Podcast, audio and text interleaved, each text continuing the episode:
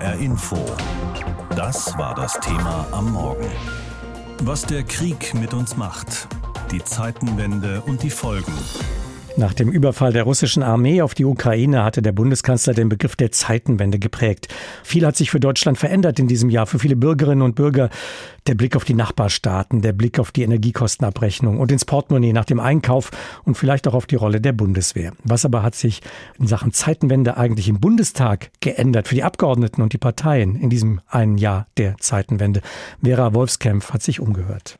Russlands Krieg gegen die Ukraine hat die deutsche Politik verändert. Für SPD-Chefin Saskia Esken auch ganz persönlich. Ich würde sagen, Außen- und Sicherheitspolitik ist bisher nicht mein Steckenpferd gewesen, aber da müssen wir jetzt alle durch. Plötzlich ging es im Bundestag darum, schwere Waffen an die Ukraine zu liefern. In der SPD waren die meisten bis dato überzeugt davon, dass es falsch ist, Raketenwerfer oder gar Panzer in ein Kriegsgebiet zu liefern.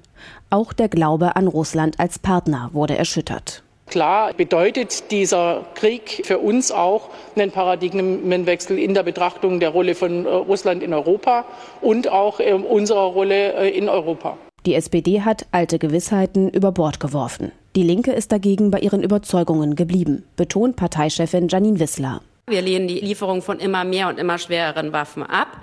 Wir halten die immer weitere Aufrüstung für einen falschen Weg und sagen, wir müssen eben die diplomatischen Initiativen stärken, zu Verhandlungen zu kommen. Doch wie Frieden zustande kommen kann, darüber gibt es in der Linken Streit. Das Lager um Sarah Wagenknecht will, dass der Krieg aufhört, selbst wenn Russland Teile der Ukraine besetzt hält. Andere Linke werfen ihr vor, sich nicht genügend nach rechts abzugrenzen. Denn auch die AfD will keine Waffen in die Ukraine liefern. Manche in der Partei solidarisieren sich sogar mit Russland. Während Linke und AfD sich gegen den Regierungskurs stellen, sieht sich die Union in der Opposition in einer anderen Rolle. CDU-Politiker Thorsten Frei spricht von staatspolitischer Verantwortung in Krisenzeiten. Also der klassische Konflikt zwischen Regierung und Opposition kann dann da an einzelnen Stellen auch in den Hintergrund treten. Wir haben das beispielsweise erlebt, indem wir mitgeholfen haben, die Verfassung zu ändern, um das 100 Milliarden Euro Sondervermögen auf den Weg zu bringen für die Bundeswehr. Konstruktiv, aber kritisch wollen CDU und CSU sein. Frei ärgert es, dass in diesem Jahr sogar weniger für Verteidigung ausgegeben wird, entgegen dem Versprechen von Bundeskanzler Olaf Scholz. Er hat hohe Ansprüche formuliert, denen haben wir applaudiert. Und nach einem Jahr muss man sagen, vieles davon ist nicht erreicht worden. Und das müssen wir beklagen. Da kann er keinen Applaus von unserer Seite erwarten. Für den Applaus müssen die Regierungsparteien sorgen. Doch auch für sie war es ein schwieriges Jahr. SPD, Grüne und FDP wollten erklärtermaßen mehr Fortschritt wagen. In sozialen Fragen, beim Klimawandel, bei der Digitalisierung. Aber der Krieg hat alles überlagert, bedauert der FDP-Politiker Jens Teutrine. Die Gefahr besteht, dass sich Politik jetzt nur mit den akuten Themen äh, beschäftigt, also mit einem Krisenmodus verwaltet. Ihm ist es wichtig, die Zukunftsvision nicht zu vergessen dass das nicht hinten runterfallen darf, dass wichtige Modernisierungsprojekte. Wir haben einen Riesenstau von den letzten 16 Jahren im Bereich Bildung, im Bereich Digitalisierung, in der Verkehrsinfrastruktur. Und das sieht er als Herausforderung für die Politik ein Jahr nach der Zeitenwende. Nicht nur die Krise von heute, auch die Probleme von morgen im Blick zu behalten. Mit dem 24. Februar 2022, mit dem russischen Angriff auf die Ukraine, ist auch eine Epoche der Gewissheiten der Bundesrepublik zu Ende gegangen. Eine Zeit des Friedens und eine Zeit der billigen Energie, die ein gutes Leben und ein gutes Wirtschaften ermöglichte. Die Gewissheiten einer Friedensepoche, die hatten ja schon mit den Balkankriegen in den 90er Jahren einen Dämpfer bekommen. Aber mit dem Überfall Russlands auf die Ukraine war die Zeitenwende da, wie Bundeskanzler Scholz es kurz darauf nannte. Albrecht von Lucke ist Politikwissenschaftler und Redakteur der Blätter für deutsche und internationale Politik. Von ihm wollte ich wissen, vor einem Jahr, also das große Wort der Zeitenwende, ist die Politik in Deutschland dem seitdem dem gerecht geworden? Äh, wenn wir uns die Lage in Europa anschauten, dann hatten wir dramatische Anschläge äh, islamistischer Art. Aber was wir jetzt erleben, ist fast mehr als eine Zeitenwende. Der Begriff Epochenbruch, äh, den ja Frank-Walter Steinmeier alternativ dann gesetzt hat, trifft es, glaube ich, weit mehr. Es ist eine neue Kriegsära und selbst wenn wir nicht dezidiert Kriegspartei sind, wie ja äh, Annalena Baerbock einmal fälschlicherweise sagte, wir sind in einer Zeit, in der der Krieg zurückgekehrt ist. Und ich glaube, weder die Regierung Scholz noch die Bevölkerung hat letztlich eben auch durch das zu starke Beschweigen von Olaf Scholz, dem Kanzler persönlich, richtig realisiert, was das alles in der Folge bedeutet. Und insofern, glaube ich, ist das noch letztlich nicht in der Bevölkerung angekommen Gänze, weil es auch diese Regierung, vor allem der Kanzler, nicht hinreichend erklärt hat. Was bedeutet denn dieses Nachher verglichen mit dem Vorher? Was ist da dieses fundamental andere, was noch nicht so angekommen ist?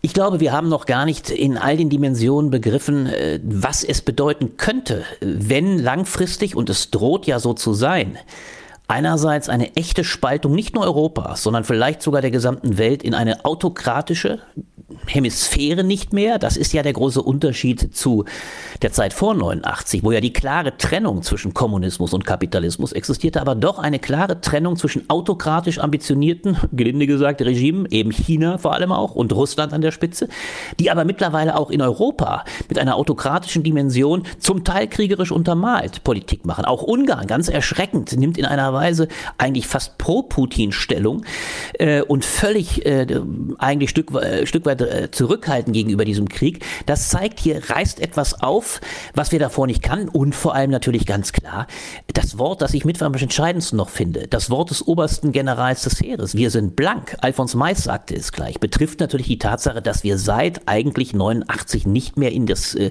in die Wehrfähigkeit investiert haben. Und das wird uns alle viel kosten. Mental, aber auch materiell. Denn wir müssen uns bewusst machen, viele der Ausgaben, die wir wahrscheinlich brauchen, um uns, wenn denn Russland diese Antipode bleibt, und leider spricht alles dafür, die wir brauchen werden, um uns wieder zu wehrhaft zu machen, die werden richtig kosten. Und das wird ein Ende auch einer Wohlstandsdemokratie möglicherweise sein. Herr von Lucke, wir erleben Waffenlieferungen in ein Kriegsgebiet. Es gibt Gas- und Strompreisbremsen, Flüssiggasterminals ja. im Wattenmeer. Hat die Bundesregierung ihre Politik den neuen Erfordernissen mit aller Konsequenz angepasst? Ich glaube in der Hinsicht durchaus. Die große Leistung, das muss man durchaus sagen, ist die Notwendigkeit, die deutsche Wirtschaft über diesen Einschnitt, das Ende billigen Gases aus Russland gebracht zu haben. Das muss man der Regierung unbedingt konzidieren. Äh, das ist gelungen und ich glaube auch die Perspektive, dass wir mit, den, mit Blick auf den nächsten Kriegswinter, den man ja befürchten muss, es wieder schaffen, diese Perspektive ist einigermaßen optimistisch. Die ganz große Frage aber, die dahinter steht, ist, wie werden jetzt die Einbußen für die Bevölkerung, die ja auch jetzt denken wir an die zweite Großaufgabe, nämlich die Transformation im ökologischen, jetzt hier einschlagen. Denken wir an die Umstellung der Heizungen. Äh, denken wir an die Umstellung auch in der Automobilität. Das sind alles die Fragen, die bisher, glaube ich, durch die großen Pakete, die die Regierung geschnürt hat, Sondervermögen aller Art, die ja letztlich bedeuteten, die, die Bundesbevölkerung auch vor Schulden bzw. vor eigenen Einbußen zu schützen, das wird sich ändern. Und ich glaube, das ist bisher noch nicht andeutungsweise angekommen. Übrigens auch die Notwendigkeit, ganz Deutschland auch in der Infrastruktur in eine Weise zu modernisieren, die dazu kommt. Also der Krieg alleine ist es nicht. Es kommt noch viel mehr dazu und vor allem natürlich die ungeheure äh, Kriegsfrage, die ja äh, der UN-Generalsekretär klar benannt hat, eines Krieges gegen die Natur. Auch das wird uns viel kosten. Was einige überrascht haben könnte, wie sehr einige Politiker sich gerade wieder auf den Koalitionsvertrag berufen, der ja vor diesem Epochenbruch dieser Zeitenwende geschlossen worden ist. Kann man sich auf den noch berufen oder müsste der aufgrund dieser neuen Voraussetzungen nicht auch neu verhandelt werden? Unbedingt. Ich glaube tatsächlich, dass das ein, ein, wenn nicht das ganz große Problem dieser Koalition ist, die wir ja gegenwärtig als eine dramatische Kakophonie erleben. Wir müssen uns bewusst machen, wir haben anderthalb Jahre hinter uns und noch zweieinhalb Jahre normalerweise vor uns, wenn das so weitergeht. Keine klare Linie gefunden wird, ein permanentes Behaken von Grünen und FDP bei einem Kanzler, der sich ins Schweigen hüllt, dann wird das ein fast unerträglicher Zustand sein. Und ich sehe das Hauptproblem darin, dass in der Tat die, der 24. Februar, die Zeitenwende nie eine neue Besinnung, vor allem auch der drei starken Figuren in dieser Regierung. Ich habe immer gesagt, man hätte fast mal eine Konklave sich gewünscht, dass die drei sich zurückziehen und diskutieren, wie wollen wir das jetzt neu angehen. Nichts dergleichen statt, hat stattgefunden. Im Gegenteil, das wechselseitige Berufen, nicht auf ein äh, totes Papier, das will ich nicht behaupten. Manches im Koalitionsvertrag bleibt unabdingbar, aber die Notwendigkeit, sich neu zu verorten, sich auch zu fragen, wie, wie bringen wir diese harten Botschaften geschlossen unter das Volk und nicht immer willens, vor allem seitens der FDP, die Grünen dafür anzuklagen, dass sie jetzt die harten Botschaften verkünden müssen. Das ist, glaube ich, eine ganz zentrale Aufgabe für diese Koalition und nicht zuletzt natürlich für einen Bundeskanzler, der bekanntermaßen die Richtlinie der Politik bestimmt. Und wenn das noch häufiger im Modus des Machtwortes passiert, dann glaube ich, äh, wird es noch viel schwieriger und dann ist das weiter ein Zeichen, dass gerade in der Innenpolitik diese Zeitenwende in der Regierung noch nicht richtig begriffen und in der Bevölkerung noch gar nicht immer richtig angekommen ist. Am 24. Februar 2022 hatte Russland seinen Angriffskrieg auf die Ukraine begonnen. Zum Schock vieler Menschen in den westlichen Staaten. Viele hatten nicht wirklich mit einem solch brutalen Verstoß gegen das Völkerrecht durch Präsident Putin gerechnet. Der erwartete schnelle Sieg für Russland, der blieb aus. Die Ukraine wehrte sich entschieden und wirkungsvoll. Die Staaten Europas und Nordamerikas unterstützten die Ukraine seitdem durch Sanktionsmaßnahmen gegen die russische Wirtschaft, durch finanzielle Hilfen und Waffenlieferungen für das überfallene Land. Und dieser Krieg veränderte auch vieles im Alltag der Menschen in Deutschland. In der Zeit nach der Zeitenwende, die Kanzler Olaf Scholz dann am 27. Februar festgestellt hatte. Christoph Keppeler. Russlands Angriffskrieg vor einem Jahr. Er veränderte Deutschland von jetzt auf gleich. Wir erleben eine Zeitenwende. Und das bedeutet, die Welt danach ist nicht mehr dieselbe wie die Welt davor. Alte Gewissheiten verschwanden. Putins Handeln sollte ab nun nicht mehr hingenommen werden. 100 Milliarden Euro Sondervermögen für eine neue, stärkere Bundeswehr wurden beschlossen. Scharfe Sanktionen der EU gegen Moskau. Kein billiges Gas, Öl und Kohle mehr aus Russland. Die Energiepreise stiegen in ungekannte Höhen, die Inflation auf fast 9 Prozent. Die Ampelregierung schnürte Entlastungspakete. Das 9-Euro-Ticket machte viele süchtig nach fast kostenlosem ÖPNV. Über eine Million Flüchtlinge kamen aus der Ukraine nach Deutschland. In Rekordzeit wurden Flüssiggasterminals an Nord- und Ostsee hochgezogen um das russische Gas zu ersetzen. Die befürchteten Blackouts bei Strom und Heizung traten nicht ein. Widerstand gegen Waffenlieferungen entstand ganz rechts in der Linkspartei und auch bei anderen, vor allem im Osten Deutschlands. Der angekündigte heiße Herbst aber blieb aus.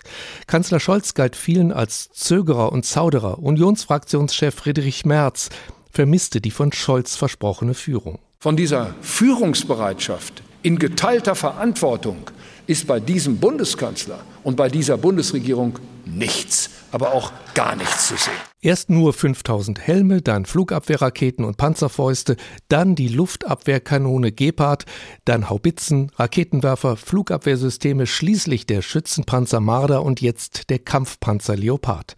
Deutschland lieferte mit am meisten, aber zu langsam, hieß es vor allem in Osteuropa, wie beim estnischen Außenminister Omas Reinsalu der im ZDF kritisierte, es war immer dasselbe. Zombie-Argumente wurden hervorgebracht. Die Waffensysteme seien zu kompliziert für die Ukrainer. Und es brauche zu lange, um sie daran auszubilden. Beide Argumente haben sich als falsch herausgestellt. Verteidigungsministerin Christine Lamprecht trat im Januar zurück. Boris Pistorius folgte ihr nach. Er verkündete, Deutschland wird Leopardpanzer liefern zusammen mit den Verbündeten. Die Kritik an Olaf Scholz ist mittlerweile stark zurückgegangen. Jetzt sagte der Kanzler im Interview bei Maybrit Illner, Tatsächlich ist es aber so, dass wir als Deutsche ja mittlerweile ganz vorne anstehen, wenn es darum geht, die Ukraine zu unterstützen. Nicht nur finanziell und humanitär, sondern eben auch, wenn es um Waffenlieferung geht. Die Zeitenwende hat Deutschland verändert, meint die Politikwissenschaftlerin Claudia Major im ZDF. Deutschland hat sich enorm bewegt. Es ist aber gemessen an dem, was wir machen müssten, was wir versprochen haben und was andere von uns hoffen, es ist zu wenig. Aber die Ampel will jetzt auch vieles andere Aufgeschobene wieder angehen und streitet schon darüber, wie Windkraftausbau, Kindergrundsicherung, Milliarden für die Bahn. HR Info. Das Thema. Wer es hört, hat mehr zu sagen.